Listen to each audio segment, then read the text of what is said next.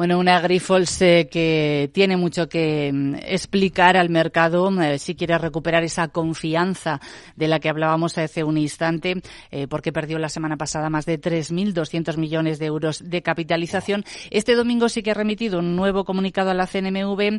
Ahí trata de tranquilizar con esa venta del 20% de Shanghai RAS. Dice que todo sigue su curso, que la van a vender tal como estaba previsto a um, Haier.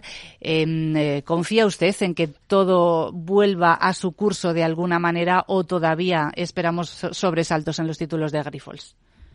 Eh, la verdad es que eh, ojalá fuera una cuestión de confianza, ¿no? Esto al final estamos estamos hablando de, de una, una compañía eh, que como otras muchas, eh, pero en este caso también especialmente, pues sí que ha, ha tenido eh, decisiones contables que, han sido cuestionadas por los analistas ya anteriormente, no es algo nuevo, eh, pero el informe de Gotham era demoledor en el sentido de que lo que hace es poner en duda eh, que efectivamente eh, sea correcto lo que ha hecho hasta ahora Grifols y que tenga que cambiarlo, ¿no? Y esa es la clave.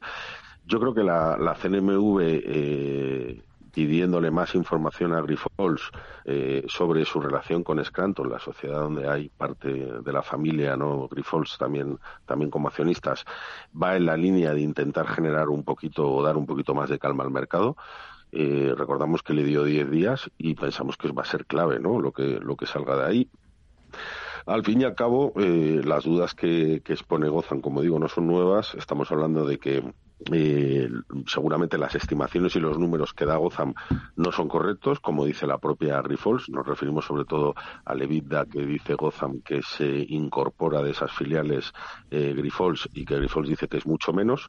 Eh, pero también es verdad que Grifols no acaba de dar toda la información que puede dar. ¿no? A nosotros nos gustaría saber cuánta deuda de Scranton eh, estamos hablando, cuánto tendría que o vendría de, de Grifols, eh, cuál es el, el, coste financiero de esa deuda eh, y cuál es el EBITDA exacto de todas las filiales donde hay dudas para poder hacer el análisis de cuál sería el peor escenario que en principio debería ser menos malo que el que dice Gozam, ¿no? Pero toda esa información falta y eso genera incertidumbre. Yo, yo creo que no ha acabado el, el, proceso de ajuste del valor porque va a seguir muy volátil.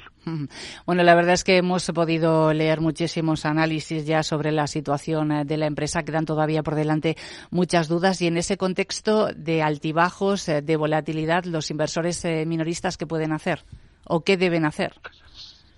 Bueno, los inversores minoristas lo primero que han tenido ha sido, ha sido yo creo que una muy mala noticia cuando salió el informe y, no se suspendió el valor. Yo creo que el valor debería haber sido suspendido por lo menos hasta las primeras aclaraciones de Grifols eh, que a lo mejor no hubiesen servido para nada, ¿no? Pero, pero por lo menos hubiesen podido situar al minorista en una posición de mayor conocimiento. Ahora mismo, tanto los analistas como, como los accionistas minoristas estamos eh, actuando con una información limitada, una sesgada que es Gotham, que tiene el interés de que el valor caiga, y otra sesgada que es de Grifols, que tiene el interés de que el valor rebote. Pero de repente ponemos en duda todo, ¿no? Porque no tenemos toda la información. Entonces, yo desde luego a estos niveles, eh, y a pesar de la caída, no creo que haya que comprar Grifols porque es un riesgo eh, que no merece la pena tomar cuando no tienes toda la información. Eh, pero al mismo tiempo, si uno es accionista, el vender a estos precios es asumir que efectivamente hay, hay algo peor que no simplemente algún desajuste contable o que ese desajuste contable es muy fuerte. Y eso eh, pondría en duda no solo a Grifols, pondría en duda al regulador y pondría en duda a los auditores, ¿no? que son los que han estado detrás de la compañía. Sería un fallo del sistema total. Yo creo que a los que ya son accionistas deberían aguantar a ver la, las explicaciones finales de Grifols.